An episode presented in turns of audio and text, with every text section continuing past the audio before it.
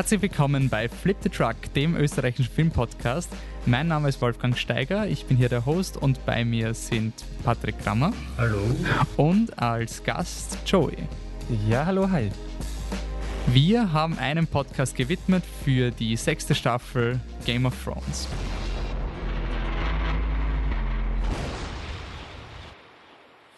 Ja, und bevor wir anfangen, möchte ich nur kurz anmerken, uns ist bei der Produktion ein kleiner Fehler passiert, deswegen hört sich der Patrick in den ersten sechs Minuten ein bisschen komisch an, weil wir da Audio tricksen müssten. Sorry dafür, danach geht's mit der üblichen Qualität weiter. Danke für euer Verständnis und viel Spaß beim Zuhören. Passt, Game of Thrones ist vorbei, zehn Folgen sind wieder ins Land gezogen, jetzt heißt es wieder ein Jahr warten, bis die siebte Staffel rauskommt, die wird zumindest verkürzt sein. Das heißt, es war die letzte Game of Thrones Staffel mit zehn Folgen. Und bevor wir anfangen, über die Folge zu reden, muss mal angemerkt werden, Spoilerwarnung natürlich. Hier wird quasi alles von der Serie gespoilert. Es wird wenig von den Büchern gespoilert, weil das jetzt ein Serienpodcast ist und die Buchseite wird in einem anderen Podcast behandelt werden. Der Patrick braucht natürlich keine Vorstellung, den kennt man schon. Und äh, längere Podcast-Hörer von uns kennen vielleicht auch den Joey, der war ja schon mal bei uns zu Gast, wie das Game of Thrones Videospiel diskutiert wurde. Aber Joey, stell dich vielleicht nochmal vor. Ja, äh, danke. Ich weiß gar nicht, war ich vielleicht nicht sogar schon mal auch bei einer Besprechung von irgendeiner Game of Thrones Staffel hier? Ich weiß gerade selber nicht mehr, wie auch immer. Ja, eigentlich spreche ich normalerweise über Videospiele und das Ganze im Game Talk zu finden unter gametalk.fm. Ja, ich denke, damit ist eigentlich schon fast alles gesagt. Wer sich also neben Game of Thrones vielleicht auch für Spiele interessiert, der darf da gerne mal reinschauen. Okay, passt super. Dann starten wir gleich mal die Diskussion über die Staffel, ähm, Staffel 6 und wir beginnen mit den drei, mit jeweils eine, einer Sache, die uns sehr gefallen hat und dafür vergeben wir ein jauchzendes Hodor. Ähm, Joey, was verdient ein Hodor aus tiefster Inbrunst? Was hat die Serie in dieser Staffel gut gemacht, laut dir? Also in dieser Staffel, das zieht sich für mich ja so ein bisschen durch, durch die ganze Serie, was mir wirklich gefallen hat. Ich habe da wenige bis keine so flache Pausenmomente erlebt. Also da wurde nichts irgendwie groß gestreckt. Die Geschehnisse, die gingen immer schön flott voran. Also ich zum, zum Schlechten kommen wir dann gleich noch. Also da musste ich echt äh, was suchen. Und ich denke, das allein ist dann doch schon was sehr Positives. Also wenn man irgendwie negative Dinge suchen muss, dann ist das allein dann doch schon etwas Positives. Wie immer, äh, Spannung, viel Unerwartetes gut gemacht, auch von der technischen Seite einmal mehr. Also das würde ich so als Ganzes vielleicht so als, als mein positiver Punkt nehmen, so eine wie erwartet hohe Game of Thrones Qualität. Ähm, gut, dann Patrick, was war bei dir positives Standard? Also ein Hodor ja, genau. bekommt von mir ähm, das Storytelling der Staffel, weil ähm, das große Problem, was ich in der fünften Staffel gehabt habe, war, dass alle Charaktere in dieses, in diese Schwarz-Weiß Malerei reinfallen. Sie, sie werden aufgespalten in gute Charaktere und böse Charaktere. Und was mir am Ende der Staffel aufgefallen ist, ist, dass wir ab der sechsten Staffel auf der Seite von der Cersei waren, die eigentlich in der Story eine Böse ist. Und wir waren am, am Anfang davon, in der sechsten Staffel kommt sie zurück, wir haben Mitleid mit ihr, weil etwas Furchtbares passiert ist. Und wir sind dann die ganze Staffel mehr oder weniger auf ihrer Seite. Wir sehen, wie wie sie ausgeschlossen wird von den, von den Small Councils, wie sie keinen Kontakt zu ihrem Sohn hat und wie sie von allen übergangen wird. Was in Wirklichkeit ja was Gutes ist, weil alles, was sie bis jetzt gemacht hat, war schlecht und böse. Und trotzdem sind wir auf ihrer Seite. Das heißt, wir haben wieder irgendeine Dreidimensionalität im Charakter drinnen und wir, wir, wir interessieren uns wieder für Charaktere, die nicht nur böse oder nur gut sind. Also Jon Snow ausgenommen. Aber wir haben auch jetzt sehen wir auch die, die Schattenseiten von Danny und so weiter. Also diese Komplexität, die sie wieder zurück in die Serie einflößen, ist bei mir ein, ein Hodor. Ja, ja, absolut. Da kann ich dir voll zustimmen. Ja, interessant eigentlich, wie man einen bösen Charakter gut machen kann, wenn man einfach einen noch böseren daneben dran stellt. Ja. Das ist eine eigene Diskussion, ob der High Sparrow ja wirklich der Böse war. Sparrow ist ja, ist ja jetzt an sich auch nicht so böse, weil das Einzige, was er macht, ist, er arbeitet halt gegen die Cersei und, und gegen eine, eine Monarchie, die von Inzucht und von Unfähigkeit und von totaler Ungerechtigkeit betrieben wird. Also könnte er rein theoretisch auch der Gute sein, wenn wir nicht diese Faith Militant im Hintergrund hätten und wie böse das im echten Leben auch bei uns ist mit Ketzerei und dem ganzen Ding, aber von, von Haus aus ist er eigentlich nicht unbedingt böse. Okay, gut. Und dann kommt noch mein Hodor.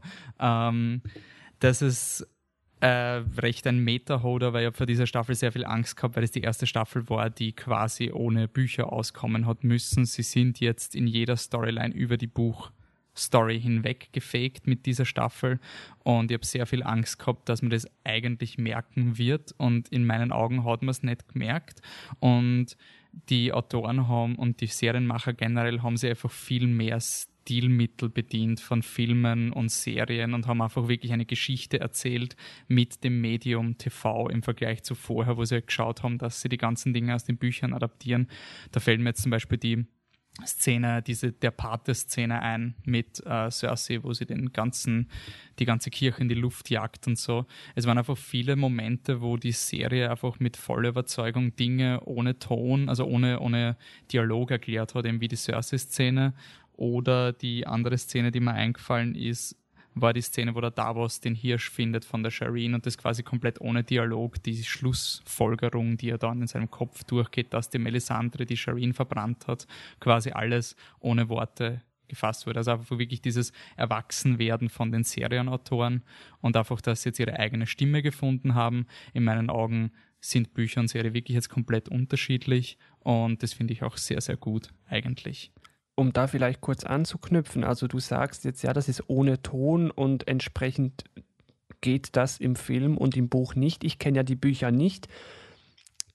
Wie sind denn die geschrieben? Aus welcher Perspektive? Auch da kann man ja irgendwie beschreibende Dinge einfügen in Bücher und dann halt aus irgendeiner unmenschlichen äh, Perspektive dann halt schildern, wie da jetzt äh, alles explodiert oder so. Das muss ja nicht immer das ist schon, Das stimmt, sein. aber das, aber was im Buch ist, ist, dass du quasi immer die Point of Views hast und ein Kapitel ist immer aus der Sicht von dem Point of View.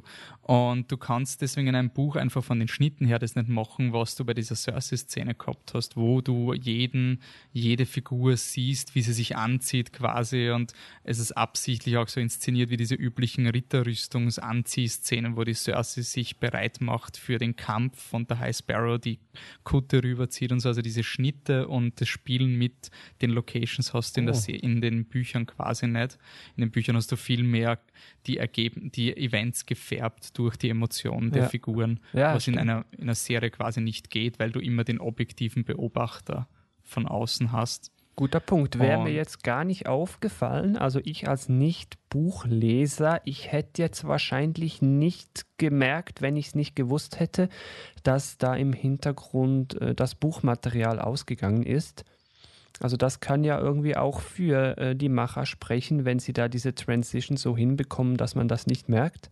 Also das ist doch wundervoll. Also Hast du was gemerkt, Bart? Also um, ähm, würdest du sagen? Um, ähm, ich hab's, ich hab's gewusst, aber ein paar Sachen haben sie ja noch weiter gezogen. Ähm, mir ist es an, an, der Geschwindigkeit der Staffel einfach ein bisschen aufgefallen, wie rasant die Handlung sich weiter bewegt, wo ich mir denke, unter Umständen haben sie entweder unglaublich viel gekürzt oder sie sind jetzt wirklich im eigenen Tempo unterwegs, weil sie wissen, sie haben noch 13 Folgen und müssen quasi zum Endspurt ansetzen. Was ich auch irre positiv finde, dass sie wirklich sagen 13 Folgen, weil ich verstehe natürlich, man muss dann im Internet immer sagen, nein, ich will mehr, ich will mehr, aber ich finde, das ist einfach ein Zeichen, dass sie wissen, sie haben ein Ablaufsdatum und nicht, wir strecken jetzt die Serie noch. Ja, ja, absolut. Denn Danny soll irgendwann mal nach Westeros kommen. Mhm. Was, was außerdem gut ist, weil, weil 13 Folgen sind wirklich wenig und das macht das auch das Spekulieren, was, in, was kommen wird, sehr schwierig, weil wenn man jetzt wirklich denkt, es ist Eiszombies gegen Drachen, das große Finale von Game of Thrones, dann denkt man, okay, was muss noch passieren? Sie müssen noch durch die Mauer durch,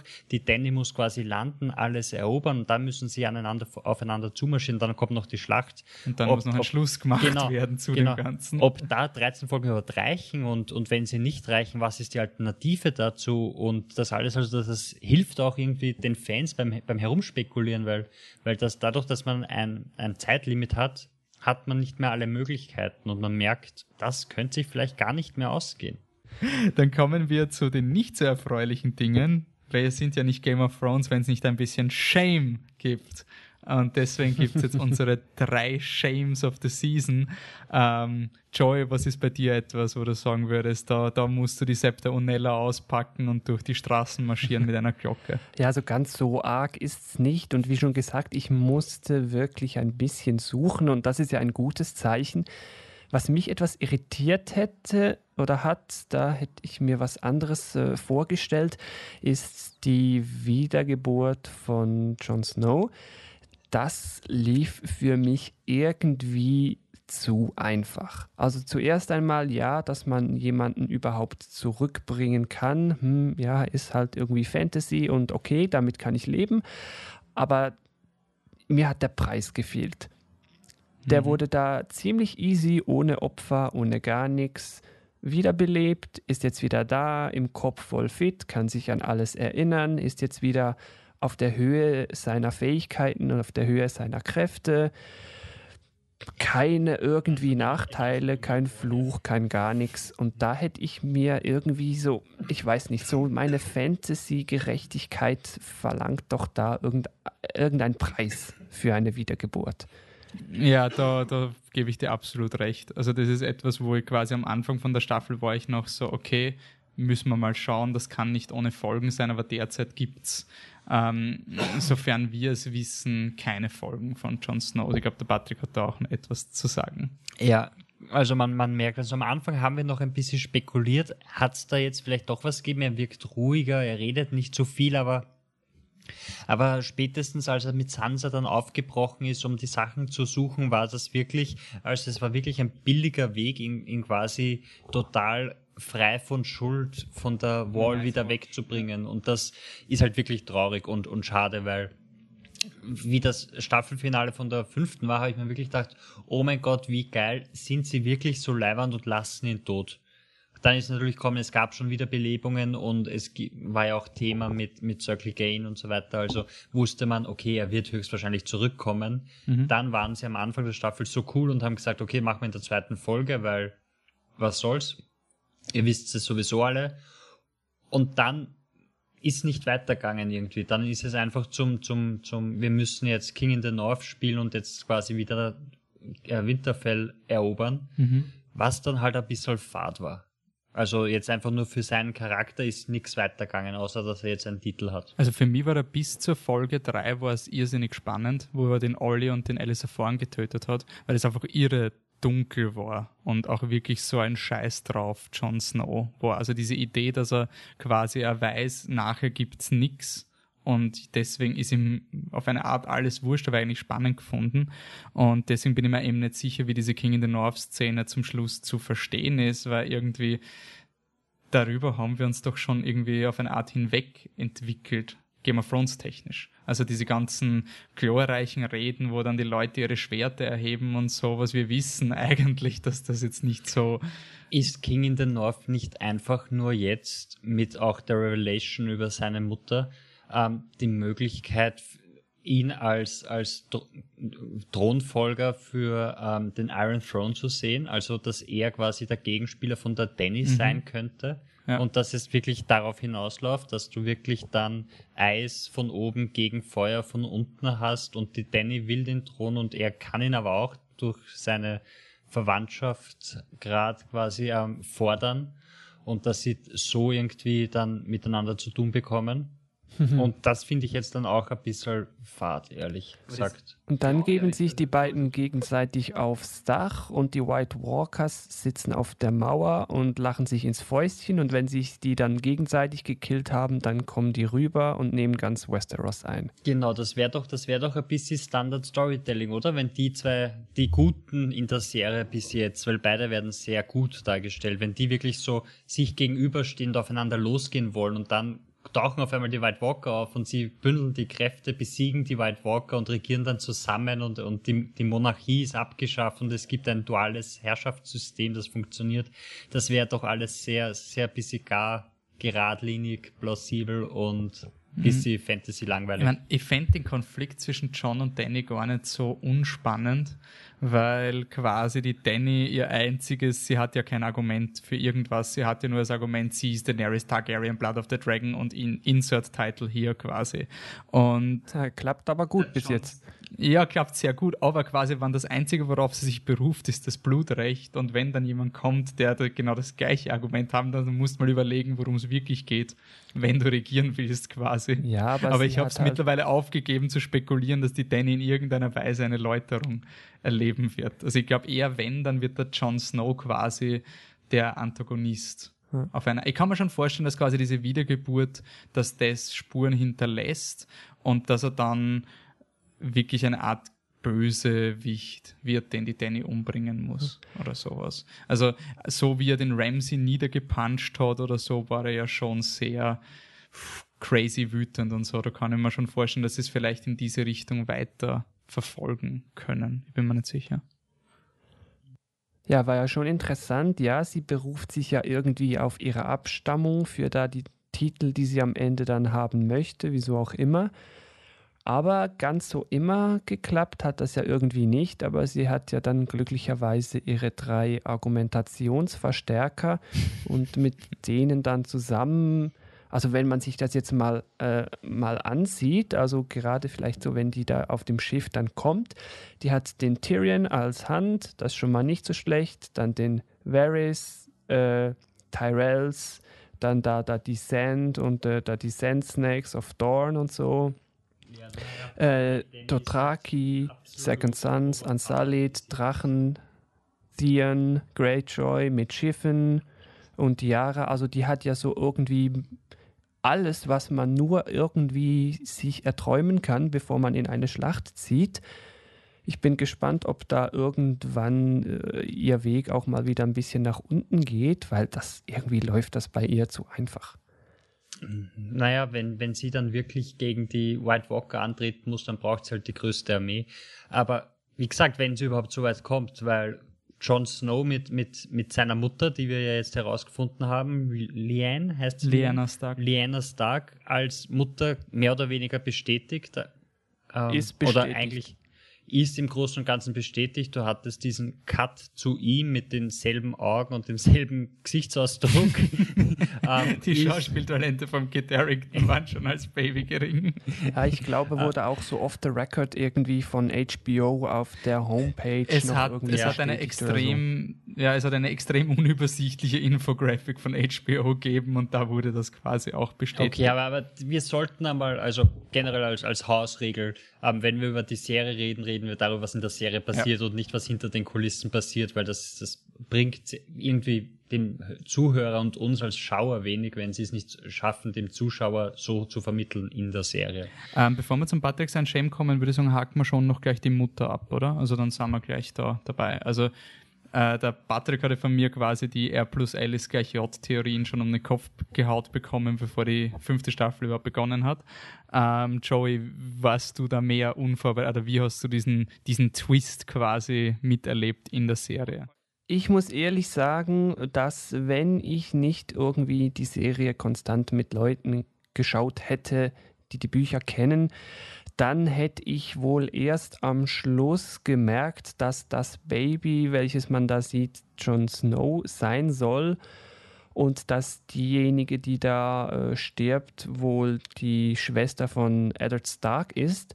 Aber viel mehr hätte ich da wahrscheinlich in dem ganzen äh, Wirrwarr nicht mitbekommen. Also ich glaube, für den total unvorbereiteten Game of Thrones Gucker, der vielleicht ab und zu so ein bisschen äh, unaufmerksam ist und die Bücher nicht kennt, ich weiß nicht, ob das da vollständig durchgedrungen ist. Ich weiß nicht, ob das da jeder verstanden hat, was da passiert ist. Oder vielleicht bin auch ich einfach zu dumm. Nein, nein das glaube ich das nämlich glaub ich auch, weil, weil bei mir war es genauso wie, wie Brands erste Reise in die Vergangenheit kam, wo dann der junge Ed, äh, Ned mit seiner Schwester redet und die Leute neben mir, die die Theorie halt kennen und wissen, wer wer ist, haben sich schon gefreut und ich bin da und dachte, okay, wer soll das jetzt sein und warum ist die wichtig? Und dann kommt zwei Folgen später oder sowas eben dieser äh, Tower of Joy. Der Tower of Joy, wo sie gegeneinander kämpfen, weil er irgendjemanden befreien will. Ich war da auch noch verwirrt, bis ich es mir erklären habe lassen. Wobei es wird aber sogar in der Folge gesagt, dass sie dort oben ist. Ja, weil also, es wird gesagt, Liane ist da oben und da muss man, oh, wer ist denn die? Ich glaube, er sagt sogar, mein Sister. Kann, kann auch sein, aber es ist, es ist nicht ganz so einfach und mhm. dann am Schluss weiß ich, dass, also ich kannte die Theorie, deshalb habe ich gewusst, okay, es wird jetzt so inszeniert, als wäre sie in Gefangenschaft. In Wirklichkeit wird sie wohl das Kind kriegen. Was es dann auch war. Aber wenn ich nur auf mich allein gestellt war, wäre es genauso gegangen wie dir. Wobei, was ich, was ich schon cool finde, was ich schon cool finde an dieser ganzen Sache ist, ich, ich schaue mir quasi, also ich habe immer die Tradition am Ende von einer, einer Game of Thrones Staffel, schaue ich mir die allererste Game of Thrones Folge immer an. Und ähm, einfach, weil mich immer wieder gern wunder, was alles passiert ist. Das ist eine der wenigen Serien, wo du wirklich dich jede Staffel wieder mal, holy shit, da ist echt einiges passiert.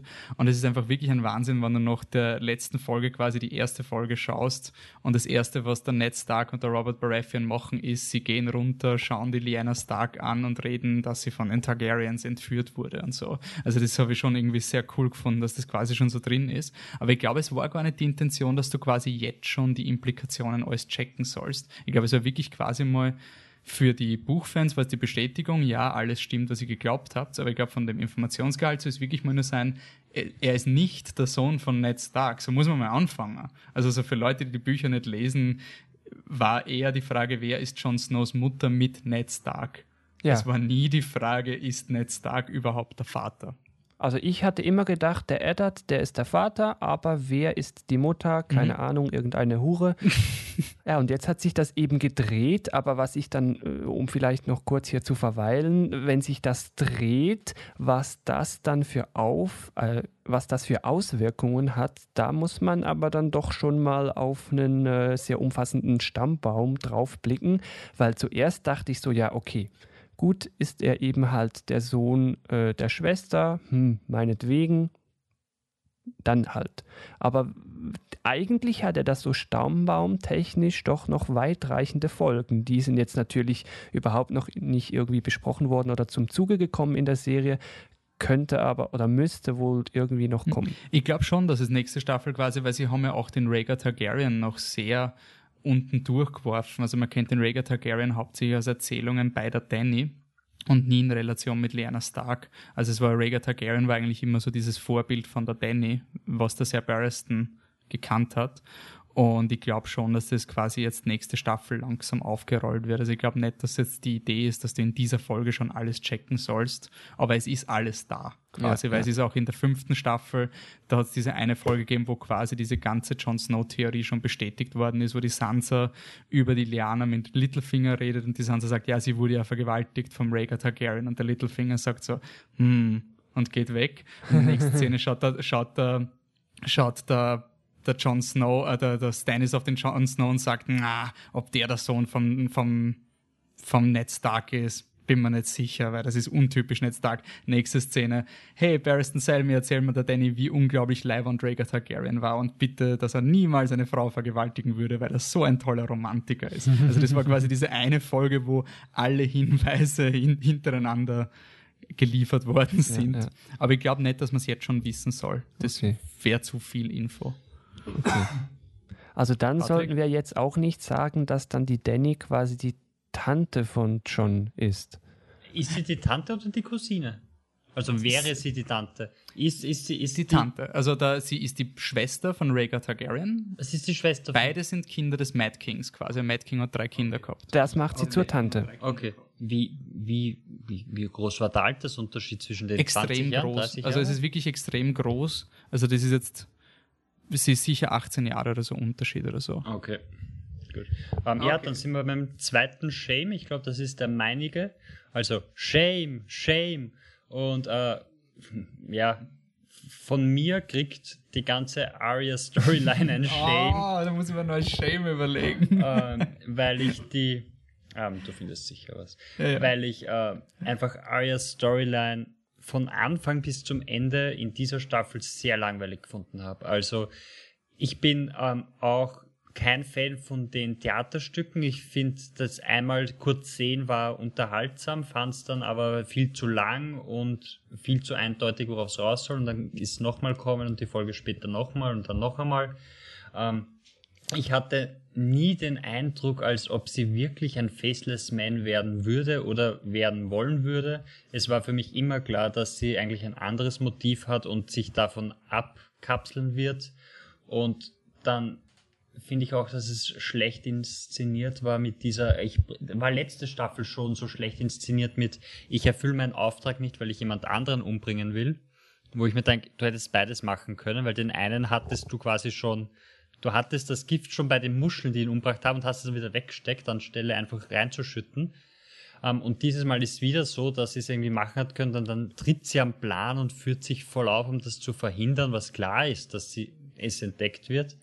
Ähm, auch diese, diese, obwohl das ist vielleicht das Einzige, was ich cool finde, ist diese Ich bin blind, ich lerne zu kämpfen Szene, weil das hat einen Payoff gehabt, aber der Rest war für mich kein Payoff, sondern ein Warten, bis sie endlich von dort wegkommt. Und das war wirklich so die langweiligste Zeit in dieser ganzen Staffel, die ich mit ihr verbringen habe hm. müssen. Meiner Meinung. Also ich fand das irgendwie ganz unterhaltsam, fand es dann aber doch ein bisschen verwirrend. Äh, ich hätte eigentlich durch die Staffel hinweg gedacht, ja, okay, sie flüchtet da quasi oder sie, sie geht da weg. Ja, von mir aus ist es halt eben nichts geworden.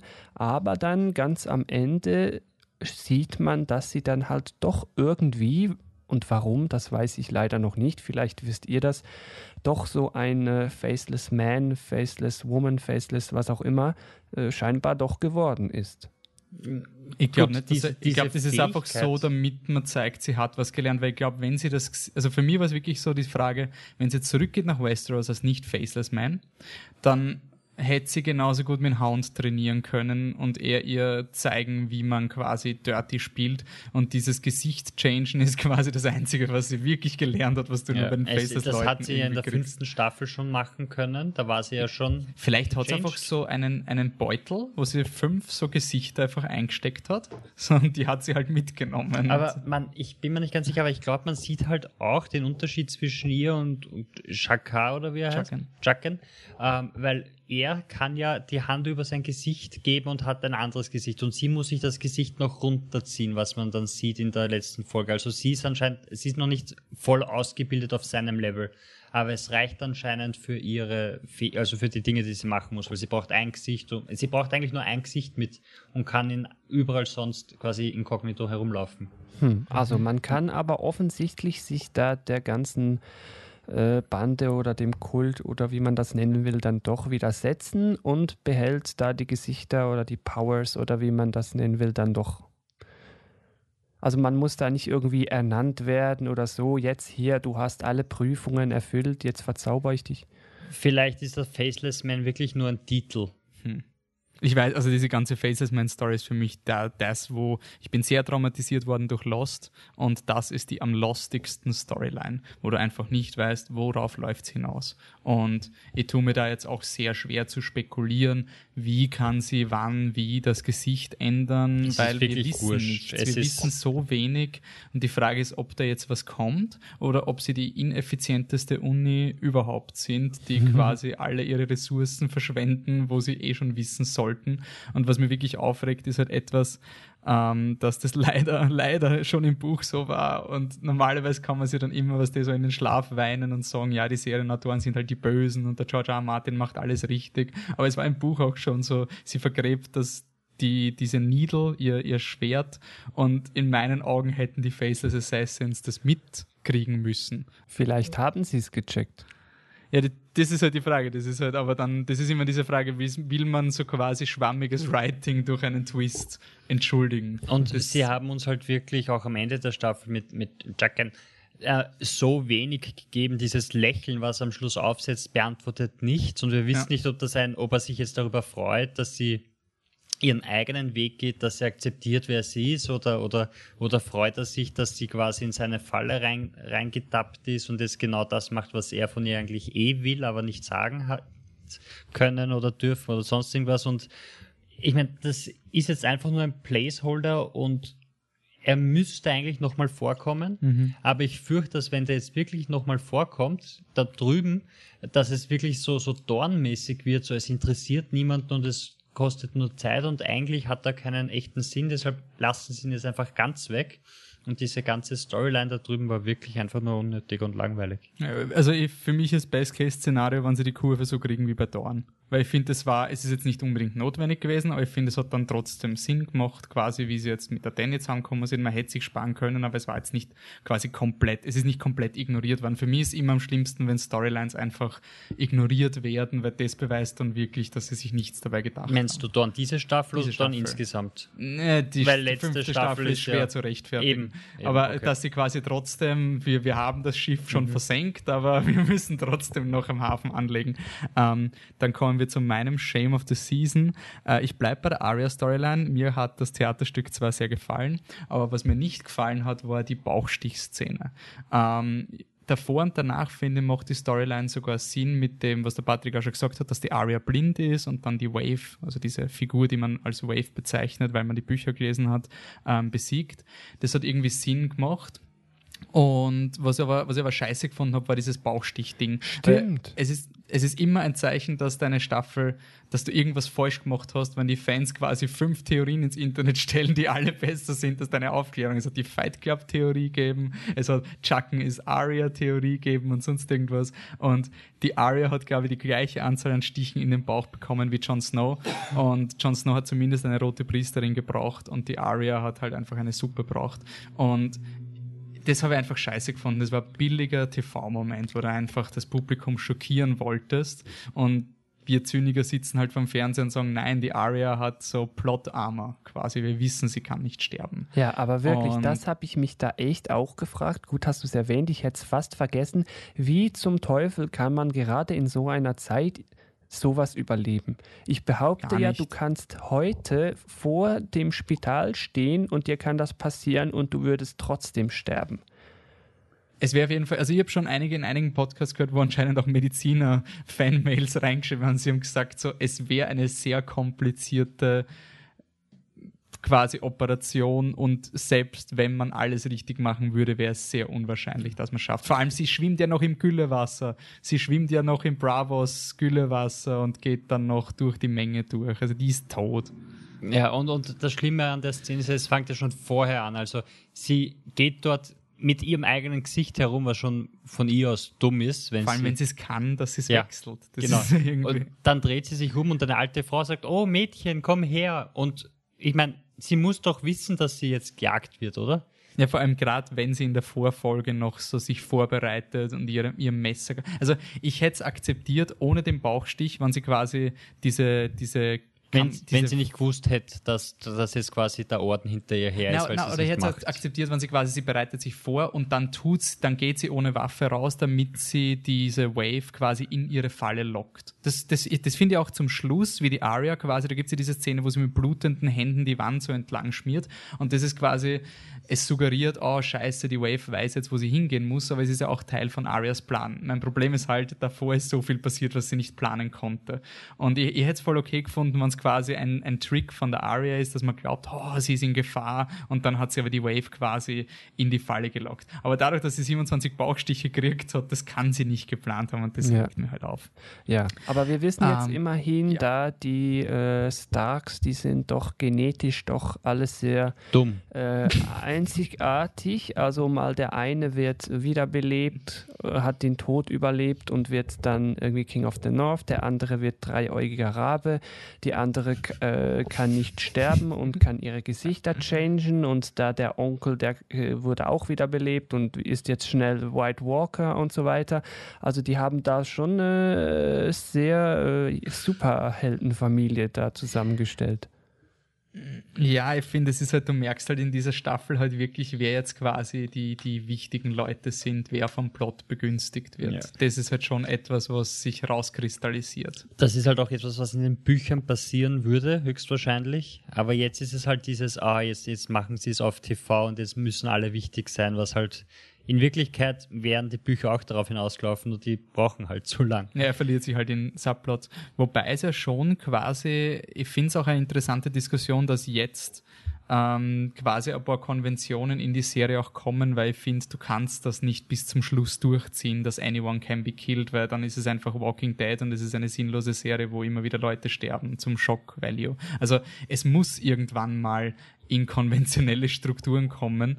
Ähm, es muss ja auch, auch plottechnisch vereinfacht werden, weil du, du hast zwar tausend Plots und Figuren am Anfang, aber dass es nicht darauf hinauslaufen kann, dass alle was zum tun haben und dass es auf ein paar Keyplayer ähm, ankommt, ist auch klar. Und jetzt sind wir halt schon so weit in der Geschichte drinnen, dass wir quasi bei dieser Vereinfachung sind und dass es auch alles ein bisschen vorhersehbarer wird, was jetzt aber nicht unbedingt schlecht ist, finde ich. Weil ich finde, wenn, du, wenn eine Geschichte gut ist, dann kann sie auch vorhersehbar sein. Also wir werden später dann bei, bei Jamie wahrscheinlich darauf zu sprechen kommen und uns dann wahrscheinlich furchtbar irren, aber wir werden es trotzdem mit Inbrunst sagen. Aber ja, Wolfi, was ist der nächste Punkt? Ich hätte eine urgute Überleitung, weil ja? es war ja nicht alles vorhersehbar, diese Staffel.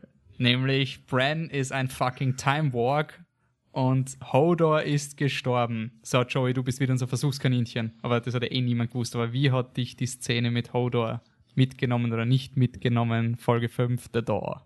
Ja, also ich fand's, also mitgenommen, mag jetzt kalt klingen, äh, ja, ganz kalt gelassen hat es mich nicht, aber ich war da, da, die Szene ist mir vor allen Dingen geblieben, weil halt dieses Hold the Door irgendwann zum zum Hodor wurde und ich mich dann einfach so gefragt habe, oh nee, bist du dumm? Irgendwie, wie lange hast du jetzt gebraucht, bis du, bis du das gecheckt hast? Äh, eine gewisse Verwirrung ist da bei mir aber auch geblieben. Warum? Ich habe äh, nicht ganz verstanden, warum der junge Hodor in der Vergangenheit, und jetzt will ich nicht irgendwelche parallele Universums, Zeitreisentheorien oder so aufmachen. Aber wie konnte der da plötzlich in der Vergangenheit so einen komischen äh, Anfall bekommen? Also irgendwie muss sich das ja zu ihm durchgewirkt haben. Oder habe ich da was gänzlich falsch verstanden? Das ist eine riesige Diskussion. Patrick, hast du eine Erklärung oder wie hast es du dir erklärt? Ähm, ich weiß nicht, ob ich es mir so erklärt habe oder Leute, mit denen ich es geschaut habe, wo ich heimlich gelauscht habe, aber ich glaube, ähm, der Anfall in der Vergangenheit war, weil Bran war in der äh, Vergangenheit und hat diese Situation quasi erlebt, musste sich aber in der Gegenwart in den Hodor reinwagen, damit er ihn wegbringen kann, die Tür zu halten kann. Und dadurch, dass er quasi zweimal in der Nähe vom Hodor war, hat er die, die Streams gecrossed und dadurch ist das passiert. Also ich glaube, dass er eine Verbindung von Hodor zu Hodor hergestellt hat, weil er einerseits in ihm drinnen war als Warg und andererseits in seiner Zeit war, wie er noch jung war. Und dadurch ist dieser Kurzschluss passiert, also quasi diese Rückkoppelung, wo Hodor gesehen hat, was er selber ist. Also Hodor hat es immer schon gewusst, quasi. Hodor. Ab dem Moment ob er es immer schon gewusst hat oder ob das einfach nur so ein, ob er nur zu Hodor wurde und deshalb quasi braindead war, das sind, ist eine Frage, das weiß ich nicht, aber ich würde sagen, das war der Grund, warum Hodor zum Hodor wird. Okay. Ja, interessant. Äh, wenn man den ganzen Spieß ja umdreht, heißt das ja quasi, dass während der Zeit, äh, jetzt hier in der, in der Serienzeit, die wir schauen, äh, als das dem Hodo passiert war, gab es schon einen Bran in der Zukunft, der das dann damals rückwirkend ausgelöst hat auf die Storyline, die wir jetzt hier verfolgen. Ja, klar, das ist immer das, äh, Looper, das, das, das, Problem bei einer Zeitreise, ähm, wo man dann vielleicht irgendein Commentary dazu braucht, wie, wie sie das lösen wollen, weil ein, eine kurze Geschichte zur Zeitreisen, die jetzt nichts damit zu tun hat, der Film Looper von äh, Ryan Johnson, ah, der hat ja. auch theoretisch ein, ein Time Loop in sich ich habe aber mal den Audiokommentar zum Film angehört, wo er das quasi erklärt und er schafft es halt so halbert quasi, den Loop nicht Loop sein zu lassen. Mhm. Was zwar nicht ganz funktioniert, aber, aber trotzdem, was man halt in einem Film nicht, nicht unterbringen kann. Aber bei der Serie könnte es, also vielleicht könnte es auch so sein, dass sie an der Zeitreisetheorie irgendwie ganz knapp vorbeischrammen mhm. und deshalb diesen Loop nicht brauchen. Aber da wird man wohl in 20 Jahren auf das nächste Buch warten müssen. Ja, ich glaube, die wollten es da auch irgendwie möglichst simpel halten und sich da an der Diskussion, wenn möglich, irgendwie vorbeischleichen. Genau, ja. Was, halt, was ihnen immer aus Jolly zukommt, dadurch, dass sie ja nicht im Science Fiction sind, sondern im Fantasy, reicht es ja, wenn du vage Regeln aufstellst, weil du bist quasi nicht verpflichtet, komplett konsistent zu argumentieren. Und ich glaube schon, dass sie, was ich das Gefühl habe bei diesen ganzen Game of Thrones Zeugs ist, sowohl Buch als auch Serie, ist, dass die Erklärungen ähm, wir haben in, bei der Comic Con, bei der Vienna Comic Con, haben wir ein Interview mit den Machern von Wiener Land geführt. Das, sind, ähm, das ist eine österreichische Fantasy-Serie, die hoffentlich irgendwann rauskommt, weil es sehr cool ist. Mhm. Und diese Leute haben auch sehr viel über Magie geredet, dass Magie quasi nie du darfst Magie nie in Boxen pressen, weil sonst wird es quasi ein Würfelspiel und dann wartest du nur bis Faktor 1, 2, 3 zusammenspielen und dann passiert's. Und ich glaube schon, dass sie die Magie zwar, es wird immer so quasi Regeln geben, aber sie werden nicht immer stimmen. Also zum Beispiel, dass die Danny die drei Drachen zum Leben erweckt. Da kann man argumentieren, das ist Blood Magic, weil sie tötet drei Leute, den Karl Drogo, ihren eigenen Sohn und die Zaubererin. Es ist ein Opfer gebracht worden und die Drachen kommen raus. Nur wieso funktioniert es nachher nicht mehr? Wieso funktioniert es beim Stannis einmal und so? Also ich glaube, es wird so halb intuitive Lösungen geben, die nicht ganz Sinn ergeben, eben wie beim Hodor. Man kann es ein bisschen argumentieren, aber irgendwie es, eben weil es etwas Übernatürliches ist, darfst du es nicht komplett rational quasi erklären, weil sonst wird es ein Spreadsheet, den du ausfüllst. Ja, ja. Oder es ist Bad Writing und sie kennen sich nicht aus. Oder es ist Bad Writing von George R. R. Martin und sie können es nicht lösen. Nein, derzeit, das Hodor kommt ja auch in den Büchern vor und derzeit können sich die Buchleser noch vertrösten, dass das alles tausend Millionen Mal besser wird, wenn das Buch rauskommt. Dabei war das sowieso eine der emotionalsten Szenen in Game of Thrones und alle waren davon betroffen.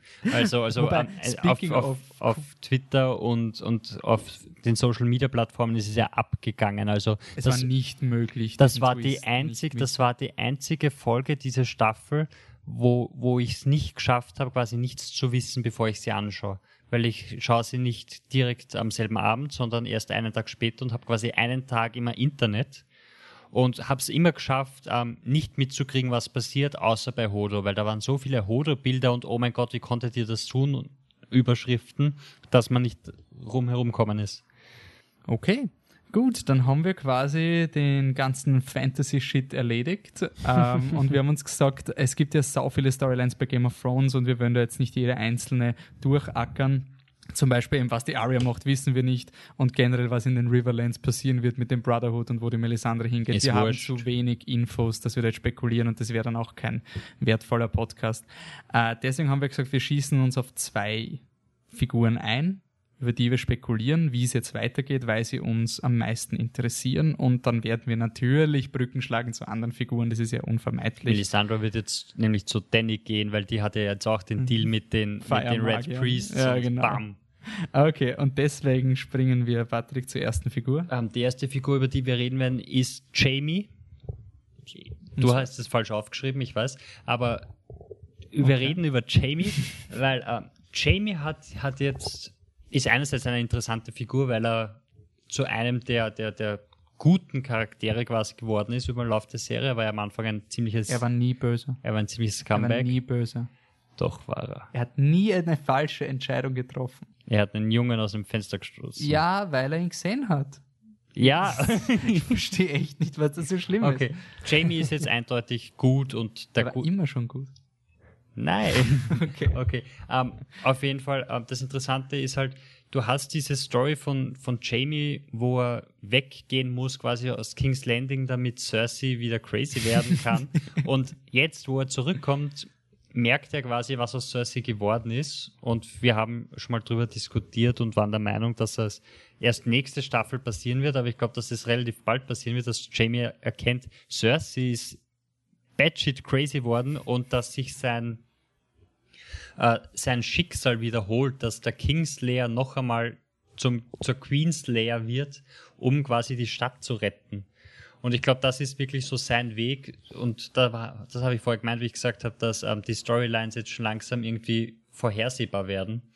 Weil das ist so irgendwie die einzige Storyline, die ich mir bei Jamie vorstellen kann, wie es jetzt weitergeht, dass, mhm. dass die Cersei, wenn dann die Danny angreift, crazy wird und sagt, ich ruiniere alles, bevor sie es kriegt und der Jamie muss quasi wieder die Bevölkerung retten und so stirbt sie.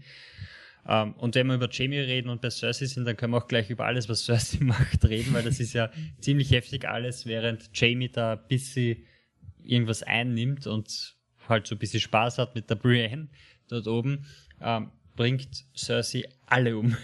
Einfach alle. Und es, mir tut halt leid um die Marjorie, die ich wirklich gern gehabt habe, wo ich glaube, dass Marjorie vs. High Sparrow wird nächste Staffel das, der große Showdown, was es nicht war. Und ich finde es halt schade, dass Marjorie weg ist, weil auf die hätte ich meine Karten gesetzt mhm. für On the Iron Throne. Und ja, Tommen tut mir auch unglaublich leid und das Internet ähm, das Internet redet über Sir Pounds oder Pause oder wie, wie Sir die, Pounds, die Katze von die Tommen. Katze von Tommen, die jetzt verhungern und sterben wird. Das ist so traurig. ja. Und ähm, wie siehst du das, Joey? So Jamie, äh, ja. Cersei, King's Landing, ja, Storylines. war natürlich ein paar Türen aufgemacht. Ich, ich probiere jetzt irgendwie Hold vorne... the door! Sorry, das war aufgelegt. Äh, ich probiere jetzt natürlich irgendwie vorne anzufangen. Jamie, Cersei. Ähm, ja, ich, ich habe da äh, gewisses Verständnis dafür deine Theorie. Wenn ich jetzt aber mir in Erinnerung rufe, wie er da noch äh, von ihr geschwärmt hat, da in, äh, in seinem Lager, da vor der Burg und wie er doch da irgendwie für sie alles machen will und so weiter Ah, ich glaube, das braucht schon noch so ein bisschen, bis er sich irgendwie mhm. von das ihr trennen ich. könnte. Und auch wie er sie da so angeblickt hat, als sie da gekrönt äh, wurde. Ich weiß nicht so, ich müsste jetzt vielleicht die Szene nochmal vor Augen haben, aber so irgendwie entgeistert oder so hat der nicht reingeschaut. Ich finde, find, er hat ziemlich entsetzt reingeschaut, weil alles, was er weiß, ist, er kommt zurück irgendwas ist in, ist in dieser Town Hall.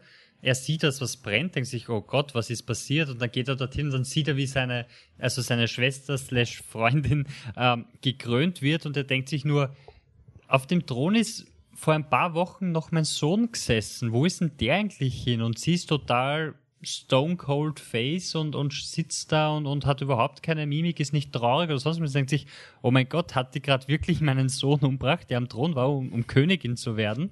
Und wo sind alle anderen? Und ich glaube schon, dass das. Ja, der kennt für sie ihn zu gut. Der kennt sie zu gut, der weiß, dass sie ihn nicht getötet hat. Das glaube ich auch, dass die Cersei niemals ihren Sohn. Also, aber was du gesagt hast. Sie hätte ihn aber schon getötet in der dritten oder zweiten Staffel, sie war schon kurz davor, bis ja, da, wenn aber sie selber J stirbt. Jamie quasi. ist reinkommen, oder? Na, der, der Tywin ist reinkommen. Die, die Cersei ist wirklich, bevor man mir das Kind wegnimmt, sterben wir alle quasi. Das war die, das war diese Szene, wo sie den, den Tommen vergiften wollten. Was wir auch noch kurz, also was ich noch kurz erwähnen will zu Jamie, ist auch, weil der Wolfi schon gesagt hat, er schaut die erste Folge immer danach. Und in der ersten Folge sagt er ja noch The Things I Do for Love. Und in dieser Staffel ist er schon bei The Things We Do for Love. Also er, er fängt schon an oder er ist schon mittendrin, nicht mehr nur an sich selbst zu denken. Mhm. Und das ist halt auch so, so irgendwie ein Zeichen für mich, dass er, dass er jetzt wirklich auf dem Weg ist, sich zu lösen und, und die Sache ein bisschen objektiver zu betrachten und dann wirklich sieht, wie viel Scheiße die Lannisters eigentlich baut haben und wie viel Leid sie besorgt haben oder erzeugt haben und wo das noch hinführt oder beziehungsweise was er machen muss, um das alles zu stoppen und dass er sich dann vielleicht am Schluss sogar sein eigenes Glück opfern muss, um andere Menschen zu, zu retten und quasi wirklich zu einem, von einem Egoisten zum Helden wird. Ich glaube aber, dass der Jamie nie die Anerkennung bekommen wird. Ich glaube auch, dass er unmittelbar nachdem er die Cersei umbringt, wird er auch sterben selber, weil er sich vielleicht den ganzen Scheiß nicht antun will oder sowas. Ich könnte es mir auch aber vorstellen, dass der Jamie die Cersei umbringt und dann landet die Danny und fackelt King's Landing ab und weiß halt nicht, dass Wildfire drunter ist und dann explodiert quasi King's Landing trotzdem, obwohl, obwohl der Jamie der ultimative Held ist. Ja, also der ähm, Jamie hat wirklich so ein bisschen eine Rolle, um die man ihn nicht so beneiden muss. Er ist wirklich schon der underappreciated äh, Pseudo-Hero Ich finde es auch interessant, dass quasi wegen diesem Blick, wie man den interpretieren kann, das fällt für mich wieder in die, in die Kategorie, die, die Serie macht jetzt sehr viel Film-Storytelling und erlaubt uns damit jetzt endlich Gedanken zu fassen, ohne dass wir jetzt Exposition-Dialog haben. Und ich finde es lustig, in der ersten Folge Staffel 6 sagt der Jamie quasi noch zu Cersei, fuck everyone who is not us and we will take everything back. Und dieser Blick von der Cersei zum Schluss ist ja quasi, auch kann man so verstehen, sie hat jetzt das gemacht, was er gesagt hat. Also schau, du warst weg, ich habe alles für uns zurückgeholt und jetzt haben wir wirklich fuck everyone und es ist geschafft. Also ich bin mhm. wirklich neugierig, ob die Cersei nicht, die, die muss schon der Meinung sein, dass der Jamie das schon geil finden wird, ja. wenn er zu ihr kommt. So viel Lannister ist ja da auch nicht mehr übrig. Es ist generell, es ist quasi jede Familie ist reduziert worden, oder? Weil die Tyrells, die sind ja auch nur mehr mit der alten Frau vertreten. Genau, und die hat ja jetzt Haus nichts Dorn mehr zu verlieren und das weiß sie auch, das hat sie auch was gesagt. Super wird. Ich bin mal gespannt, was sie damit genau meint. Mhm. Ja, die wird, die wird auch absolut crazy. Und, Wer, Danny? Ähm, nein, nicht Danny, ähm, Olli, Olli, Olena. Olena. Die wird, die wird super. Die war ja immer schon eine der coolsten Figuren, die es gegeben hat, weil sie die alte Frau war, die einfach gesagt, was sie sich denkt und, und jeden fertig macht, der deppert kommt.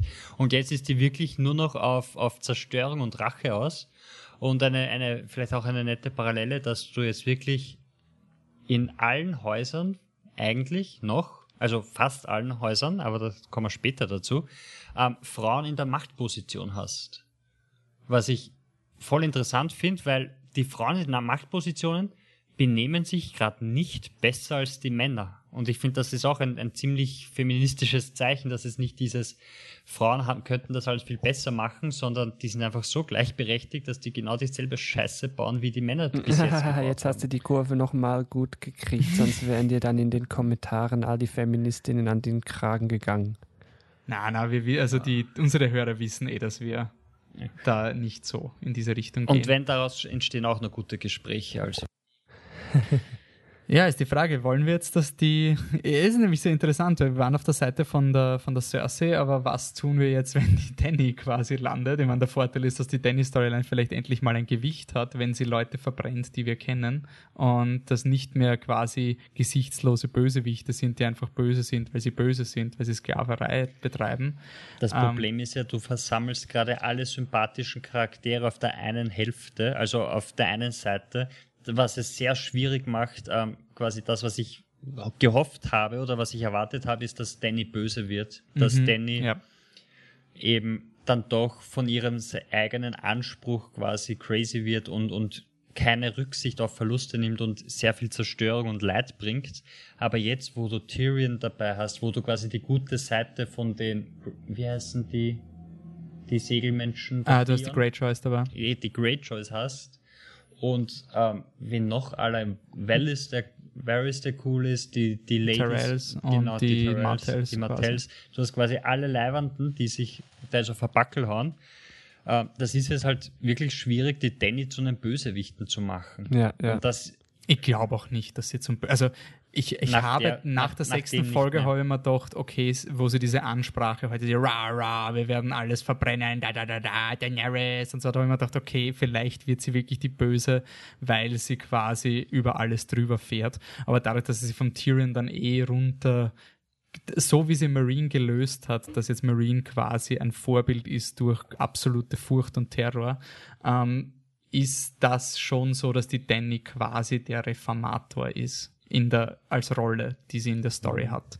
Und ich glaube, wenn wir da jetzt hoffen, dass sie die Gute wird, dann belügen wir uns selber, böse. weil wir, also die Böse, dann belügen wir uns selber, weil wir mehr aus der Story quasi ja. haben. Aber es gibt jetzt ja kein Indiz dafür. Ja, ja was, ja. was halt auch schade ist es, dadurch, dass wir noch 13 Folgen haben, glaube ich, es wird kein großes Thema mehr sein, dass sie den Greyjoys verbietet, brandschatzend und ja. Rape und vergewaltigend durchs Land zu ziehen und halt das aber von den Dothraki fordert.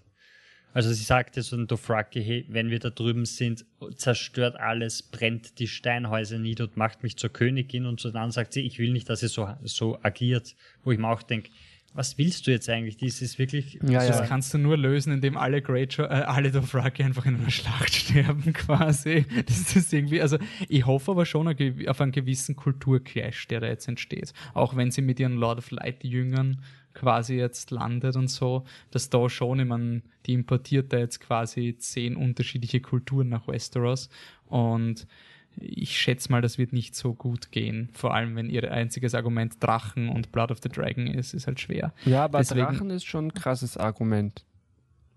Ja, aber es ist ja wirklich.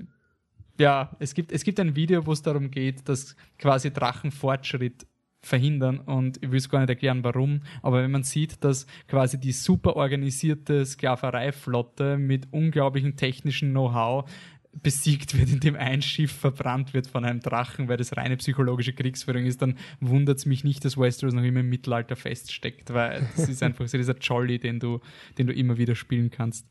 Ja, Deswegen hoffen wir. Ah, willst du noch was sagen? Ja, also ich ja. finde sie ja sowieso ein bisschen schwierig. Vielleicht liegt das halt daran, wie sie geschrieben worden ist. Aber sie scheint mir doch irgendwie ein bisschen zwiespältig. Einerseits hat sie so die Moral High Road für sich gepachtet, so ja, ich befreie alle und ich bin die Heilsbringerin. Und auf der anderen Seite so ja, nein, ich will einfach nur mein Po da auf den Thron setzen und Macht haben und äh, bringt dafür alle Leute um.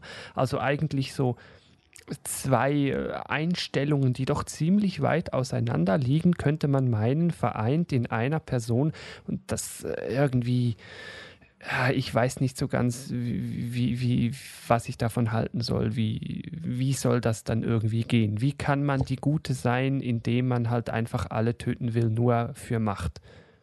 Und zudem sagen sie in der Staffel jetzt auch wieder öfter, dass sie eigentlich keine Herrscherin ist, sondern eine Erobererin, wo ich mir dann auch wieder denke, so, okay, aber sie will ja herrschen und nicht unbedingt erobern. Und jetzt stehen alle hinter ihr, dass sie quasi erobert, um zu herrschen, obwohl sie das Herrschen nicht drauf hat. Also das Einzige, wie sie es schaffen kann, ist quasi eben, weil sie Leute wie Tyrion und Varys hat. Ja, dass ja. du quasi diese Galionsfigur brauchst, weil das die tolle Story ist. Das hat ja der Varys ja auch gesagt, so the Westeros needs a ruler, bla bla bla. Ähm, ich hoffe halt einfach wirklich, es gibt diese Theorie, dass der Iron Throne am Ende der Geschichte nicht mehr existieren wird. Das hoffe ich schon irgendwie. Ich, ich will wirklich nicht dieses Fanboy-Ende mit die Danny sitzt am Thron und der Tyrion ist Hand of the King und die Sansa ist Queen of Winterfell und die Ironborns sind jetzt Schiffsschmiede und sind voll glücklich in ihrer Aufgabe und so. Also es ist einfach so, äh, also da, da muss noch ein bisschen ein Umf muss noch kommen. Das letzte ja. Bild ist der Iron Throne auf den auf den Schwertern stecken alle Köpfe. Der Jamie sitzt drauf. Nein, Kopf. niemand stirbt, sitzt drauf. okay, na gut, aber gehen wir zu einer Frauenfigur und Herrschaftsfigur, die wir äh, vielleicht alle drei als kompetenter erachten. Ähm, wir kommen zu Sansa Stark in den Norden. Ähm, Kompetent. Kom naja. Na gut, sagen wir so, zumindest interessanter, was ihre Storyline betreffen wird. Ja, Sansa flüchtet und das ist auch was, was ich bei, den, bei, den, bei der Shame-Sache erwähnen hätte können. Sansa flüchtet mit Fion und wird dann von einer von der Brienne quasi gerettet. Also das Thema der, äh, der Reiter, die in letzter Sekunde zur Rettung kommen, das zieht sich auch durch die ganze Staffel. Das passiert dreimal. Allein in der sechsten Staffel, was es wirklich nervig und, und voraussehbar und langweilig macht. Aber auf jeden Fall, Sansa kommt zu ihrem Bruder wieder, zu Jon Snow, und zusammen stellen sie eine Armee auf ähm, und wird dabei brutalst übergangen bei allen Entscheidungen, macht eigentlich alles falsch und jeder konzentriert sich auf Jon Snow, obwohl sie eigentlich die zum ersten Mal in der ganzen Serie eigentlich die ist, die irgendwas drauf hat, weil bis jetzt war sie total nutzlos und unnötig. Ähm, Jetzt wird sie brutal übergangen. Sie bringt sogar dann die, der Armee den Sieg und, und sie gewinnt für Haus Stark quasi den Norden zurück. Und am Ende wird dann Jon Snow zum König gemacht, weil er ist halt doch der Mann. Und das ist uncool. Und die Frage ist jetzt, die, die mich wirklich ähm, interessiert ist, und das ist, also für nächste Staffel ist ihre Storyline die, die mich am meisten interessiert. Das war auch am Anfang von der fünften so, wo ich mir dachte, boah, Sansa wird endlich interessant und endlich wichtig, was dann nicht der Fall war. Jetzt glaube ich, dass es wirklich passiert und da würde ich gerne wissen, Joy, die letzte Szene, wo sie zuerst noch ähm, Littlefinger quasi zum Teufel schickt und sagt, das brauche ich nicht, ich werde ja Lady of Winterfell. Und dann wird Jon Snow ähm, King in the North und sie schaut so mit Tränen in den Augen auf Littlefinger und das Lachen vergeht ihr. Was glaubst du, was bedeutet das und wo geht's mit Sansa hin nächste Staffel? Oh, schwierig, schwierig. Große Glaskugelfrage. Ja. Ähm, also ich kann sie ganz gut nachvollziehen oder ich kann sie gut verstehen, wenn da Frust in ihr emporkriecht. Einerseits wäre ja sie eigentlich die legitime äh, Regentin, weil er ja als Bastard gilt noch immer oder auch einer ist. Und jetzt trotz ihrer Entscheidung quasi diese Rolle trotzdem nicht für sich behaupten konnte. Hm, schwierig, auch wenn äh, der, der, der Bruder, der John, irgendwie auf ihrer Seite ist. Also der stärkt ihr da den Rücken. Äh, der Blick, den sie darüber geworfen hat, und er hat ja dann so ein bisschen äh, gegrinst da der, der Littlefinger. Also ich habe da das Gefühl, hat er das irgendwie mal wieder kommen sehen oder was will er mit dem Blick ihr da sagen?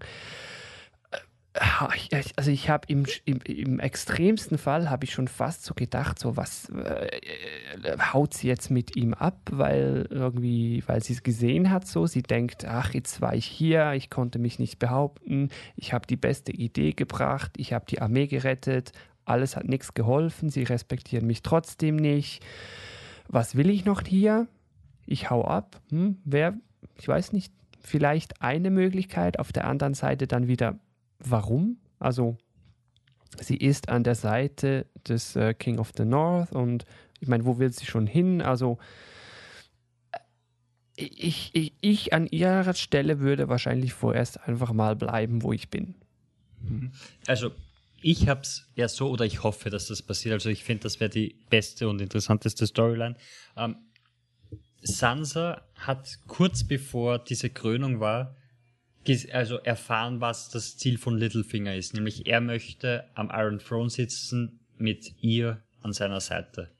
Und dann kurz darauf bekommt sie quasi nicht den Titel, der ihr zusteht. Eigentlich, sie bekommt nicht den Norden und erkennt quasi, wie sie zu Littlefinger sieht, den Verbündeten, den sie jetzt braucht, um es doch zu kriegen. Will und sie hat jetzt die, sie hat jetzt die Schnauze voll von den Bastarden und sie sieht in ihnen die Möglichkeit, selbst die Kontrolle zu übernehmen. Und sie wird jetzt anfangen, gegen Jon Snow zu intrigieren, weil er vertraut ihr, weil er ist ein Vollidiot. Und hat gesagt, wir müssen vertrauen. Sie sagt, ja, eh. Und sie, er vertraut ihr und sie fängt jetzt wirklich an, Littlefinger-mäßig zu intrigieren und holt sich den Thron und hilft Littlefinger dann quasi oder gibt Littlefinger die Möglichkeit, wirklich sie an seiner Seite zu haben und ihm trotzdem den Iron Throne zu versprechen. Hm.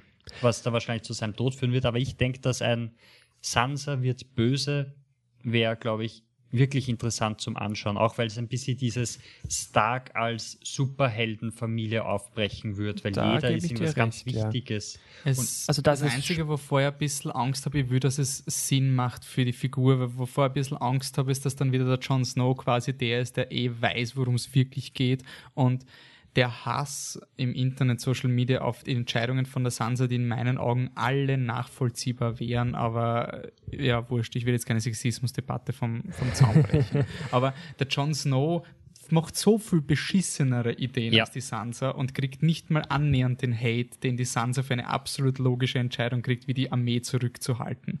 Ja. Und das, das, das muss man, das, ja, das ey, muss man halt aber auch irgendwie erklären, weil es ist wirklich sehr viel Denksport dahinter. Mhm. Das war jetzt, ähm, glaube ich, ein, ein Fehler der, ähm, der Schreiber einfach, dass das Writing da nicht so passt hat, weil du musst halt wirklich weit denken, um zu sagen, was werden passiert, wenn sie kommen werden. Und das wurde auch nie besprochen, weder davor noch danach. Mhm. Also wenn man es in der Folge danach gesagt hätte, wenn er sie wirklich konfrontiert hätte mit, warum hast du mir das nicht gesagt? Und sie sagt, wenn ich dir gesagt hätte, dann wären einfach mehr Leute und es wäre eine Belagerung geworden, die wir nicht ähm, durchziehen hätten können, so wie es Dennis. Aber deshalb habe ich diese Opfer quasi treffen, oder diese Entscheidung treffen müssen und diese Opfer gebracht. Dann glaube ich, würden sehr viele Leute mehr verstehen oder es würde auch innerhalb der Story mehr Sinn machen. Ich, ich, ich würde es, selbst wenn es jetzt nicht aus taktischer Sicht ist, ich verstehe es wirklich aus Charaktersicht von der Sansa, aber nach dem, was ihr passiert ist. Absolut, also ja. Eben, aber wenn der Patrick meint, sie will den Iron Throne, vielleicht Nein, ist sie eh, nicht. Na, also vielleicht ist sie auch ähnlich wie die Cersei, dass sie quasi, du hast nur Sicherheit, wenn du ganz oben auf der Hackordnung bist oder wenn du quasi mäch, also mächtiger bist als die anderen. Ich will nur nicht, dass dann so darauf hinausläuft, dass der Jon Snow voll nobel ist, gegen die White Walker kämpft und die Sansa baut dann halt Scheiße, weil sie sich vom Littlefinger in die Irre führen lässt. Ich will, dass es für die, und selbst wenn es so ist, will ich, dass für die Sansa als Figur Sinn macht, dass sie sich so entscheidet. Das, das ist mir ganz wichtig. Das ist nicht so ein, wir führen jetzt ein Drama ein, damit es der Jon Snow nicht so leicht Das hat. dachte ich auch, was in der fünften Staffel passieren wird, dass Sansa endlich zu einem brauchbaren Charakter wird, die selbst Entscheidungen trifft und was macht, was dann leider nicht erfüllt worden ist. Deshalb sehe ich das jetzt als zweite Chance für sie. Und wie du schon gesagt hast, also charaktertechnisch ist es für sie die logische Weiterentwicklung von all den Schlechten, das ihr passiert ist, dass sie sagt, sie war immer die, die, die keine Macht hatte und mit Macht wäre das nicht passiert und, und sie macht das jetzt einfach, weil sie auch zusteht. Also sie war ja dann sogar auf, auf Danny-Level mit, eigentlich bin ich ja die Richtige. Mhm. Und vor allem sollte Brand zurückkommen und sagen, er ist gar nicht Ned Starks Vater, das aber da würde ich, ich weiß, das ist vielleicht ein bisschen zu, zu ausschweifend, aber was ich interessant finde, wir reden dann quasi, was ich immer finde, ich finde diese ganzen Blutrechte in Fantasy, die generell deppert. Ich finde, das ist eines der dümmsten Klischees überhaupt. Aber wir, wir in unseren Diskussionen lassen wir uns selber in dem fangen. So, oh, aber wenn er jetzt, wenn der Jon Snow jetzt ein Targaryen ist, quasi. Nein, innerhalb und dieser Welt ist das halt wichtig. Aber, aber wir erheben ihn deswegen auch quasi auf Wichtigkeit, quasi, wenn ja. das jetzt kommt. Und ich finde es halt interessant, der Jon Snow, selbst wenn er der Sohn von Rhaegar Targaryen ist, er ist ein Bastard von Rhaegar Targaryen. Und er hat damit auch keinen Herrschaftsanspruch. Er ist, Rhaegar Targaryen ist verheiratet gewesen mit einer Martell und alle Kinder, die nicht von der gezeugt werden, haben keinen Anspruch auf den Thron, weil sie in dieser Welt Bastarde sind. Also, und dann lese ich heute so die Fantheorien, ja, vielleicht haben sie noch schnell geheiratet. Das führt das Ganze dann noch mehr ad absurdum quasi. Also, ich hoffe, dass diese ganze Jon Snow und Queen in the North und Dennis Sache, dass da wirklich noch zu einer Dekonstruktion von der Sinnlosigkeit von Herrschaftslinien kommt. Weil es, hat ja ein bisschen stattgefunden. Er wird ja jetzt als King of the North akzeptiert, obwohl jeder weiß, dass er ein Bastard ist. Mhm. Ich ja. glaube auch, dass das ein, eins der Themen ist, die weitergehen, dass Namen ähm, nichts mehr wert sind. Ich glaube nämlich ja. vor allem die Lannisters werden darunter leiden. Dass Aber die Targaryen haben jetzt den Vorteil, sind. weil sie diese quasi diese Nostalgie-Nationalismus-Versprechen haben. Make, make Westeros great again. Ja, quasi. außer sie kommt wirklich nach Westeros und die sagen, das ist uns wurscht verschwindet. Aber derzeit hast du eine Mad Queen. Also eben, eben. Das hat mir ein bisschen geärgert, dass der High Sparrow gestorben wäre. Wir hätten es viel spannender gefunden, wenn der High Sparrow gegen die Danny gewesen wäre. Weil quasi der High Sparrow wirklich das gesamte Volk hinter sich gehabt hat und jetzt hasst das Volk die Königin. Und wenn dann die Danny kommt mit, mit ihrem Donald Trump Make Westeros Great Again Zeug, dann, dann ist natürlich jeder auf ihrer Seite. Also das ist halt gerade die, die Schicht, wo es der Danny sehr einfach gelegt wird und im Norden, ja, ich meine, sorry, jetzt ganz ehrlich, die Sansa und der Jon Snow werden jetzt nicht zwanghaft gegen die Danny Krieg führen, weil sie haben kein Beef mit den Targaryens. Die Lannisters sind tot, passt, wir sind Buddies, genauso wie die Ironborns, wir sind auf eurer Seite. Also es legen derzeit die Weichen sehr für eine komplette Zusammenlegen unter der, Dan unter der Danny. Ja, ich denke, zusammenlegen unter der Danny ist ein gutes Stichwort, weil äh, wenn wir jetzt noch ein Schritt weiter in die Zukunft schauen und so viele Episoden wird es ja nicht mehr geben.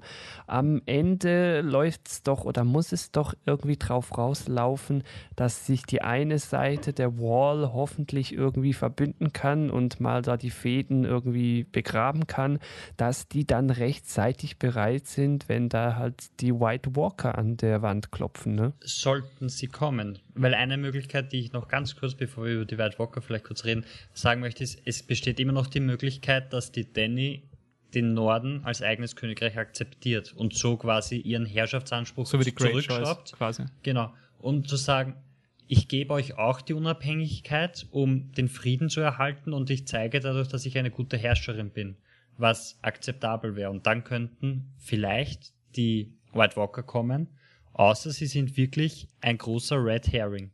die White Walker. Die White Walker. Ist die Frage, ist das noch eine Möglichkeit, dass sie wirklich, also Dass die White Walker. ein Red Herring sind, Das dass sie, dass sie wirklich nicht weiterkommen, dass sie an der Wall aufgehalten werden durch Magic oder Ladida, Ladida und dass es wirklich gar nicht um, um diesen Kampf geht, sondern dass es wirklich um die Veränderung der Gesellschaft geht in Game of Thrones. Ben hat ja gesagt, in der Wall, das ist nicht nur Wall, das ist nicht nur Eis, da sei irgendeine Magie drin, die die White Walker nicht äh, durchdringen können oder überschreiten können. Ähm, na, ich kann mir mittlerweile, die Theorie war ja, weil der, der John sagte zum Ned, don't knock it down while I'm gone, also dem, dem Dolores Ed, don't knock it down while I'm gone, da haben wir alle schon geglaubt, scheiße, Folge 10, die Wall wird brechen.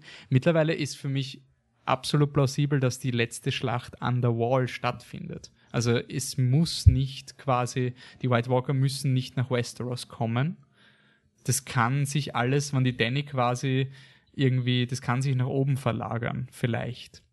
Aber wir wissen ja auch von den Visionen, dass King's Landing zerstört werden wird. Es gibt in Staffel 2 diese Szene, wo die Danny im verbrannten Thronsaal ist und der Schnee fällt. Ist das eine Prophezeiung? Das, man weiß es nicht, aber der, der Bran sieht genau das gleiche Bild in der vierten Staffel. Das heißt, es ist, und es ist in der, in der sechsten Staffel wieder vorkommen. Also dieses, und alle Bilder, die der Bran gesehen hat, zum Beispiel das explodierende Wildfire, sind ja passiert. Bis auf den Ja, Drachen. ja. Bis auf den Drachen, der über King's Landing fliegt. Oh Gott. Das heißt, also diese, diese Prophezeiung Fantasy-Scheiße, die geht mir ordentlich auf den Sack, muss ich wirklich sagen. Also, also Prophezeiungen finde ich wirklich, wirklich langweilig und ich habe andere, einen anderen Game of Thrones Podcast gehört, wo sie dann auch über die ganzen Prophezeiungen reden und sagen, ja, das war ja prophezeit und so weiter und sobald das Wort Prophezeiung fällt, das war auch bei Harry Potter so, interessiert es mich einfach nicht mehr. Ich finde es aber, die Serie macht es ganz schlau, weil es ist ja quasi nur eine Prophezeiung für den Zuschauer und es ist jetzt nicht so unplausibel, dass King's Landing in die Luft fliegen wird. aber gerade das für den Zuschauer, es ist dieses, jetzt wird es eintreffen und Ja, jetzt aber wie? wissen, Ich finde es wie extrem interessant. Ja, aber, aber dass ich es weiß, finde ich schon, macht schon uninteressanter, weil jetzt weiß ich,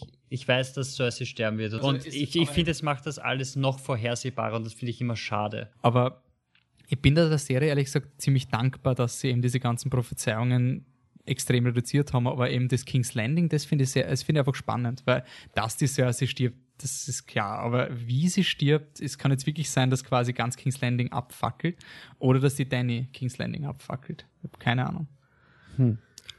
Ja. Also keiner, keiner geht darauf ein, dass die White Walker ein Red Herring sein könnten. Das Nein. ist, nein. Glaub- Nee, also das würde mich vorstellen. ja obermäßig Okay. aufregen. Ich will da so eine richtig krasse CGI-Schlacht zwischen Drachen und White Walker. Ah, das ist doch das Furchtbarste, was geben kann, oder? Wenn da Egal. wirklich so, Der Fanservice. Give the people what they want. das wäre doch unglaublich langweilig, oder? Wenn du wirklich so, so, so weiße Menschen hast, die gehen und dann kommt so ein Feuerball und dann verbrennen sie. Das wäre doch, das wäre doch 0815 Fantasy. Das ist auch jetzt nicht so, nicht der Anspruch, den man an, an Game of Thrones ja, aber wenn man das so wirklich unerwartet Game of Thrones-artig haben möch möchte, dann kommen in der nächsten Staffel die White Walker, bringen alle um und am Schluss sitzt da so ein blauer Typ auf dem Thron. und dann so, ha, ha, ha, all die Intrigen und so weiter. Und dann kommt dann noch irgendwie Sequel- oder Prequel-Serien, die dann halt die Serie nochmal erzählen, aber jetzt auf der anderen Seite der Wall. Also die Perspektive dann halt von drüben. Ich, ich glaube nicht, dass die White Walker ein Herring sind. Also ich glaube, es wird schon so ein quasi, ähm, ja, ich weiß es nicht, aber ich bin mir auch nicht sicher, eben, ob das genauso eintreten wird, dass die Drachen die White Walker verbrennen und sowas, weil ich glaube einfach, dass in dieser, also das ist meine These nach dieser Staffel, eben auch durch die Origin Story der White Walker, dass es in dieser Serie um, um Macht gehen wird, jeder Form von Macht. Und die White Walker sind destruktive Macht, die quasi voll aus dem Ruder gelaufen ist. Und ich glaube auch, dass die Drachen sowas sind, die kann man nicht vorstellen, dass die so toll sind auf Dauer. Und ich weiß jetzt nicht, ob die Drachen quasi das, das Allheilmittel gegen White Walker sind. Aber da bin ich noch vorsichtig, weil wir haben zu wenig Hinweise. Ah ja, das könnten wir vielleicht auch kurz. Diese, ähm, diese Szene, wo der erste White Walker geboren wird. Joey, wie war das für dich? War das verwirrend? War es dir wurscht? Oder Äh, ich fand also wie diese Waldelfe kommt und das Messer ins Herz schiebt von diesem einen Typen? ich fand das irgendwie verwirrend, weil da diese komischen Waldkinder hat man ja jetzt, um wieder das so schwarz-weiß zu trennen, als die Guten erlebt. Mhm. Und dann habe ich mich als erstes gefragt, ja, warum haben die Guten die Bösen erschaffen? Also warum sollten sie das tun?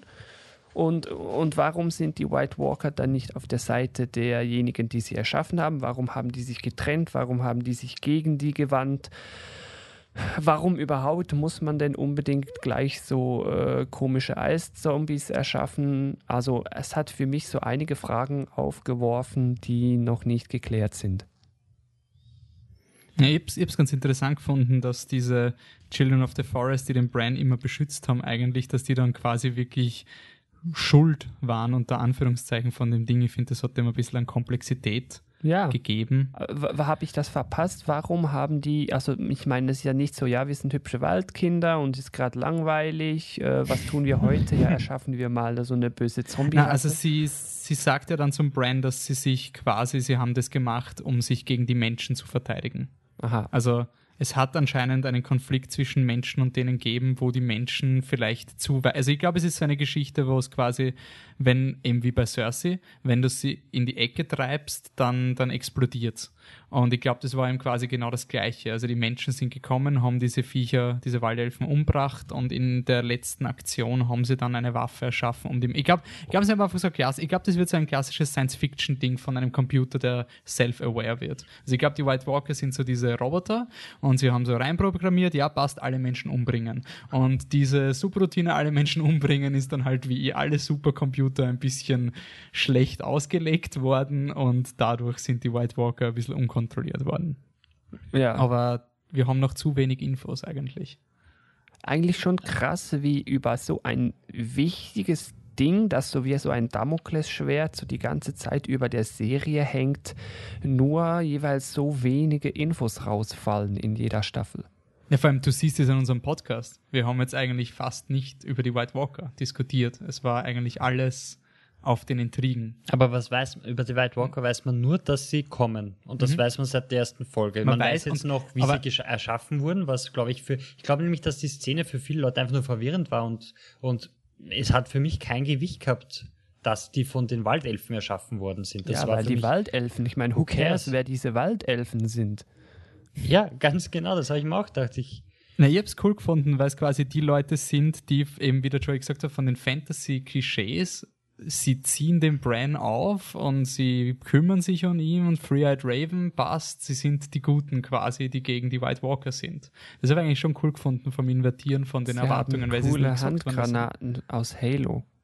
Ja, genau. Ja. Und, und was, was mir auch nicht, ich finde ja auch, dass der Brand das, das Fantasy-mäßigste ist, dass der, sein Lehrmeister stirbt, bevor er ihm die Informationen geben kann. Jetzt muss er doch wieder irgendwie herumirren, ohne etwas zu wissen. Dann kommt der Nächste, der ihm Sachen erklären könnte, der geht auch wieder.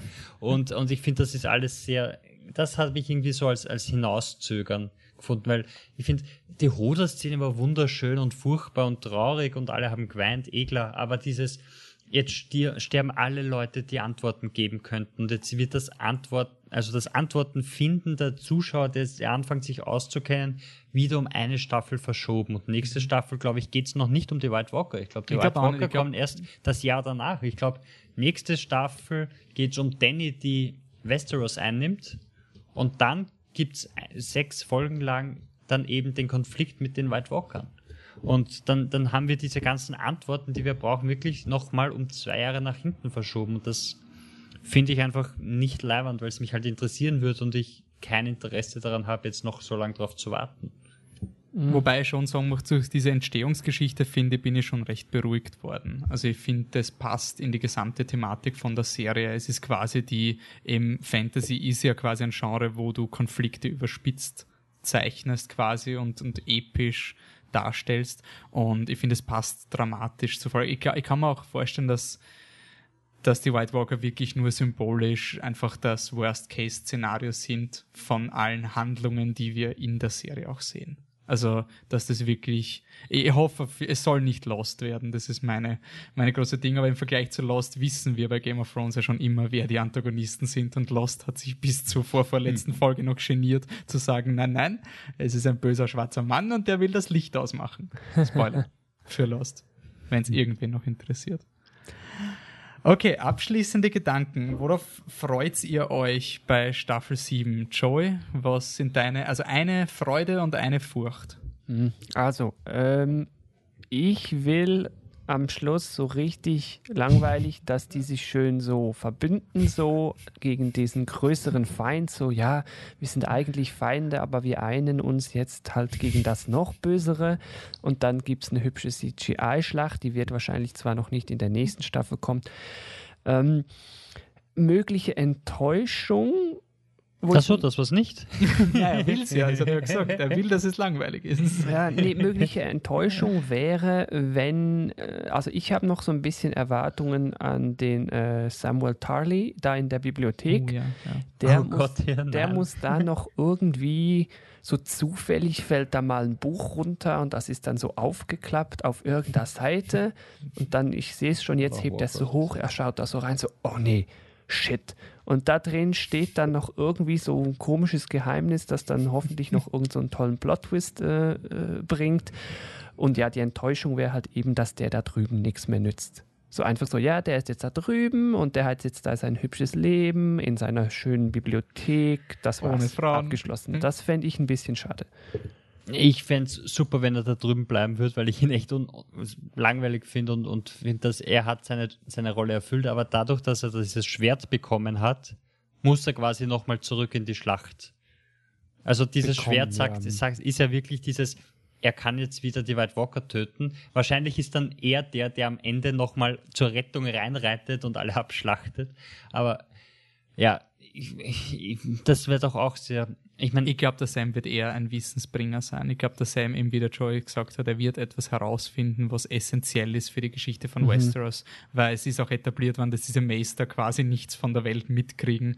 Das heißt, die transportieren auch kein Wissen nach außen. Also ich glaube schon, dass er so in der Hogwarts-Bibliothek, in der verbotenen Abteilung dann. Glaubt ihr, dass er irgendein furchtbares Geheimnis entdeckt, das er sagen muss, oder dass er dort drüben installiert wurde, um uns quasi die Geschichte der der White Walker oder von Westeros zu erzählen und dass er dann doch drüben bleibt oder halt noch rüberkommt und stirbt, aber dass er ähm, nicht Plot wichtig, sondern Geschichte wichtig ist. Ja, ich glaube, ähm, der wird irgendwie noch entscheidendes Wissen mit rüberbringen, das dann in der finalen Schlacht noch hilft.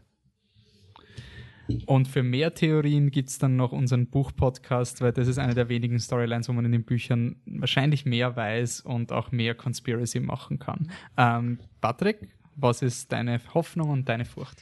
Ah, Hoffnung, ich, ich hoffe, dass es mit der mit äh, dieser Grauzeichnung, mit dieser Komplexität der Charaktere jetzt weitergeht, dass es nicht wieder gut gegen böse wird wie in der fünften, sondern dass sie wirklich auch die Charaktere intelligent weiterentwickeln. Also wie ich gesagt habe, was ich von Sansa erwarte, was ich von Jamie erwarte. Es muss nicht einmal das sein, was ich sage, was ich ist vielleicht so offensichtlich, aber dass sie wirklich über ihr Leben, über die Geschichte Westeros nachdenken und dementsprechend handeln und sich verändern, dass da mehr kommt, dass aus Arya vielleicht irgendwie was Brauchbares werden könnte. Und äh, ja, ich meine, ich wäre, wenn diese CGI-Schlacht kommt, die du haben willst, dann, ich, mein, ich, bin, ich bin jetzt kein großer Freund davon, außer sie, sie ziehen es wirklich durch und sagen, die letzte Staffel ist die Schlacht.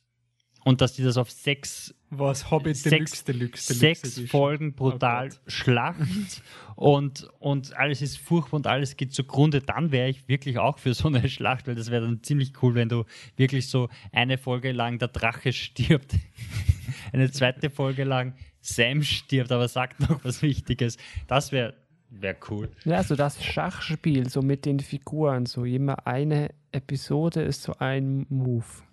Der Krieg ist quasi auf mehreren Schlachtfeldern dann, oder was? Also wirklich so ein Global Ding oder eine einzelne Schlacht. Eine, eine einzige Schlacht. Schlacht. wirklich so Tage. Holy shit, weißt du, wie, wie hoch die Körper dann werden im Vergleich zu Battle of the Bastards? Ja, gut, okay. also ich bin froh, dass wir nicht darüber geredet haben, weil, weil diese Mauer ist ja, ist ja extrem dämlich. Ja, meine große Angst ist, dass die Aria-Storylines wirklich so sinnlos ist, wie der Grammer sagt. Und das will ich nicht. Ich will, dass da irgendein Payoff kommt. Nee, keine Angst, ähm, die wird schon wichtig. Die hat so eine ja, aber ich will ich, Fähigkeit. Eh, aber nein, nein, das meine ich ja, also, dass sie wichtig im Sinne von Fantasy-Konventionen wird. Dass sie, äh, ich will nicht nur, dass sie beides Assassin ist und alle umbringt. Ich will, dass da irgendwas Thematisches zur Story beigetragen wird, was du quasi nicht mittels Sansa, Danny oder sonst irgendwie erzählen könntest. Und meine große Hoffnung ist, dass Game of Thrones zum Schluss dann auch, wenn es vorhersehbar ist, dass es diesen Spagat schafft, also so quasi eben Spektakel und intelligente Plots kombinieren kann. Und es wird, ich glaube schon, dass es vorhersehbar werden wird, das Ende, aber dass dann ein paar Überraschungen gibt. Aber sie dürfen jetzt nicht auf Lost machen und Pseudo-Twists aus dem Hut zaubern. Das wäre ja. ganz, ganz, ganz, ganz schlecht. Okay, dann beenden wir den Podcast, würde ich sagen. Äh, danke, Joey, für die Teilnahme und die Gedanken. Kannst du nochmal sagen, wo dich die Leute finden können? Ja, also um, äh, zuerst natürlich vielen Dank, dass ich äh, hier sein durfte und meinen Senf dazugeben durfte. Äh, ich bin natürlich gespannt, wie vielleicht jetzt auch die Zuhörerschaft äh, reagiert. Ich glaube, bei euch gibt es ja auch Kommentarfunktionen und so weiter. Werde ich natürlich ja. ein bisschen verfolgen. Äh, ja, wo kann man mich finden? Nochmal, gametalk.fm ist möglicherweise die einfachste Variante. Könnt ihr da natürlich auch gerne mal reinhören, wenn ihr denn Videospiele mögt. Wie gesagt, gibt auch eine oder mehrere Episoden zusammen mit dem Wolfi zum äh, Telltale-Spiel, aber das will ich jetzt nicht hier alles aufwärmen. Das könnt ihr euch dann da anhören. Ja, vielen Dank. Okay, Patrick, wie können die Leute mit uns in Kontakt bleiben? Okay, ihr findet uns auf fliptetruck.com, auf facebook.com slash fliptetruck. Wir sind auf Twitter, at flip-the-truck. Weil wir Konsistenz lieben, sind wir auch auf Instagram, at fliptetruck in einem durch. Den Wolfi könnt ihr zusätzlich zu dem Ganzen auch noch privat eure Theorien mitteilen und sagen, wo er sich irrt und wo nicht. Und zwar unter komplett ohne Unterstrich, Dancing Robot ohne G in einem durch. Also einfacher geht's ja gar nicht. ähm, Patrick, wo kann ich dich antwittern oder kann ich mit dir Snapchatten? Du kannst mich antwittern at existentcoffee und du kannst auch Snapchatten mit mir at existentcoffee. Ach, so einfach. Aber nur Beides Kleidung, gleich ne? geschrieben wie sich's gehört, vielleicht endlich noch einzumachen, Bindestrich, um euch auf eine falsche Fährte zu locken. so, und ja. wenn ihr jetzt wollt, dass der Michi endlich aufhört, Fußball zu schauen und endlich mal wieder podcastet, dann könnt ihr ihn antwittern auf hipstersaudia und die Annemarie ist at Viennese Cat, Wiener Katze auf Englisch in einem durch ohne Unterstrich. Aha. Der nächste Podcast wird dann wieder ein Filmpodcast werden. Fußball ist kommt vorbei, bestimmt. Game of Thrones ist vorbei, der nächste Podcast kommt bestimmt und danach gibt es dann noch einen nerdigen Game of Thrones Buch-Podcast. Danke fürs Zuhören, bis zum nächsten Mal. Ciao. Tüdelü. Ciao, tschüss.